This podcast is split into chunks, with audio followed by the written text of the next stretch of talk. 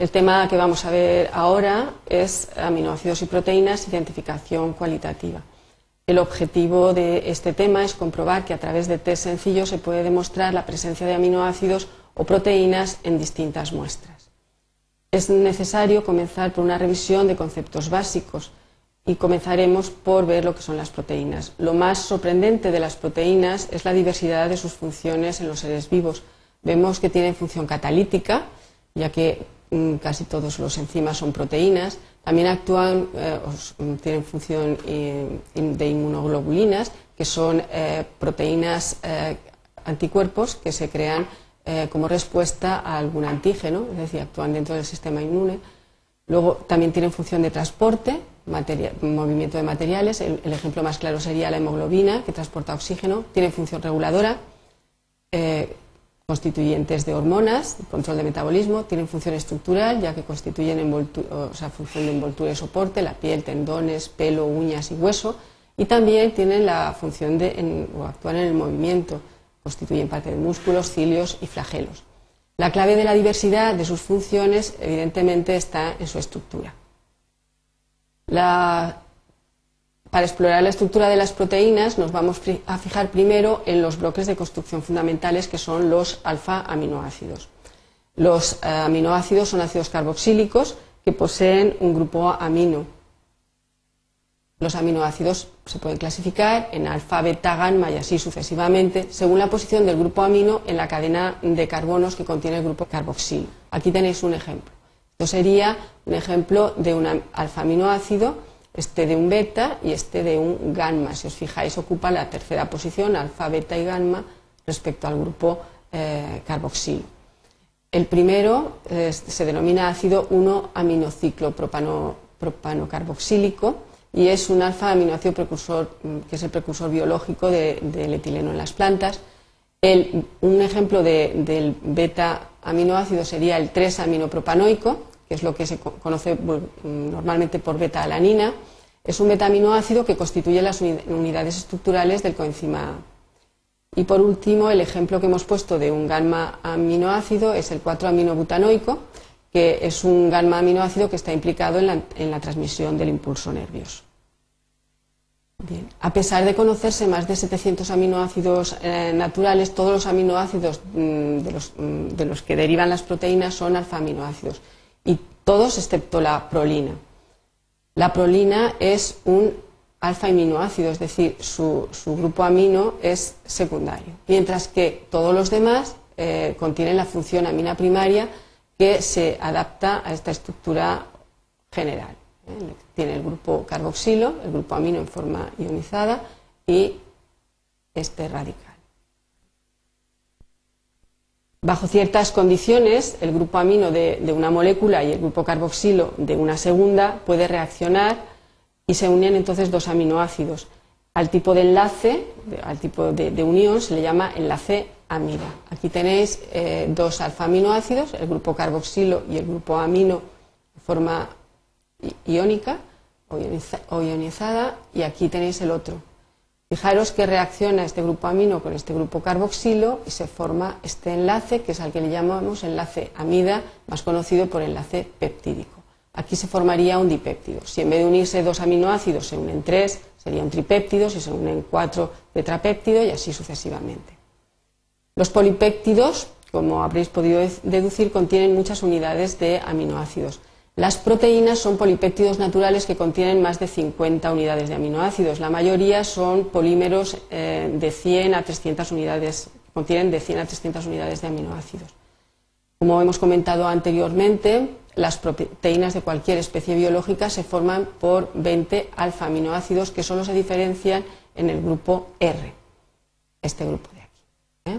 Los seres humanos poseen la capacidad de sintetizar algunos de los aminoácidos, pero hay otros que no, y deben tomarlos en su dieta. A este tipo de aminoácidos les llama aminoácidos esenciales, y aquí tenéis los que son histidina, arginina, lisina, treonina, triptófano, fenilalanina, metionina, isoleucina, leucina y valina. Para la identificación cualitativa tanto de aminoácidos eh, como de proteínas es necesario eh, conocer las propiedades eh, químicas, ya que toda esa identificación se basa en las propiedades químicas de estos compuestos. Los, los, aminoácidos repiten las propiedades de los grupos funcionales que poseen y todos sabéis que contienen el grupo carboxilo y por tanto van a tener reacciones como formación de ésteres, amidas y reducción. También poseen el grupo amino, entonces van a poseer las reacciones típicas del grupo amino, alquilación, acilación, reacciones con aldehídos y cetonas, con ácido nitroso y, las demás que habéis estudiado ya. Y luego también las reacciones propias de la cadena lateral, por, por ejemplo, oxidación del grupo mercaptano, en el caso de la cisteína, formación de mercaptidas con iones pesados como el mercurio 2 positivo y el plomo 2 positivo, y reacciones de los fenoles en el caso de la tiroxina y de alcoholes en el caso de la serina y treonina, y así podríamos continuar. Los test que vamos a ver son eh, unos test cualitativos básicos y muy utilizados. El primero de ellos es el test de Biuret. El test de Biuret consiste en sulfato de cobre que se encuentra en medio básico y sirve para la identificación de péptidos y proteínas.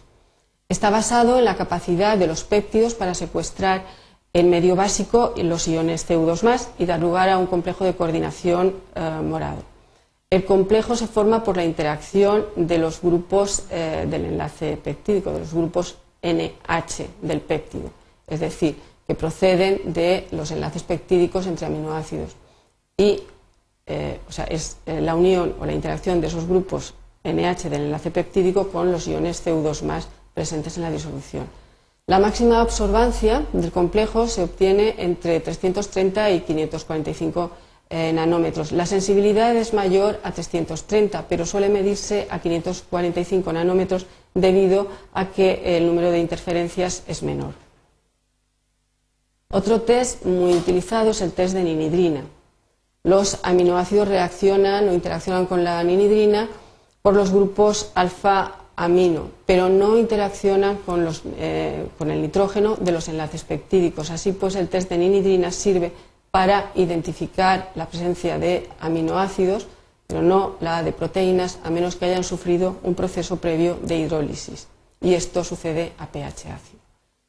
La ninidrina, al reaccionar con los alfa-aminoácidos, forma un, complejo de color púrpura azulado, cuya máxima absorbancia está en 570 nanómetros. Aquí tenéis el alfa-aminoácido, la ninidrina y el tipo de complejo eh, que se forma como consecuencia de la reacción, se desprende eh, un, aldehído y, dióxido de carbono o anhídrido carbónico. En el caso de la prolina y la hidroxiprolina, que eh, el grupo amino, sabéis que era un grupo amino secundario, es decir, son alfa-aminoácidos, el complejo que se forma no tiene color púrpura azulado, sino color amarillo. El test de ninidrina es eh, muy importante y es muy utilizado en es muy utilizado en, eh, las determinaciones tanto cuantitativas como cualitativas y en los analizadores de aminoácidos. ¿eh? Se utiliza para identificar aminoácidos y también sirve para, por ejemplo, revelar la presencia de aminoácidos cuando haces una cromatografía. Otro test es el test eh, denominado millón. El reactivo mm, que se emplea en este test es una disolución de nitrato mercúrico en ácido, mm, en ácido nítrico y eh, cuando una disolución de proteínas se calienta en presencia de este reactivo aparece un color rojo debido a la formación de un complejo de coordinación por la interacción entre los grupos fenólicos eh, de los aminoácidos, el, caso de la tiroxina, y el, y el mercúrico del reactivo. Así pues, reconoceremos, este sirve para reconocer todos aquellos aminoácidos que posean grupos fenólicos. El test denominado santoproteico, el reactivo que utiliza es ácido nítrico concentrado y entonces eh, este, este, test dan positivo todos aquellos aminoácidos que poseen grupos aromáticos, por ejemplo la fenilalanina, ya que se nitran en, presencia de ácido nítrico concentrado. El producto de la reacción da una coloración ligeramente amarilla. Con esto hemos terminado el tema de aminoácidos y proteínas, identificación cualitativa.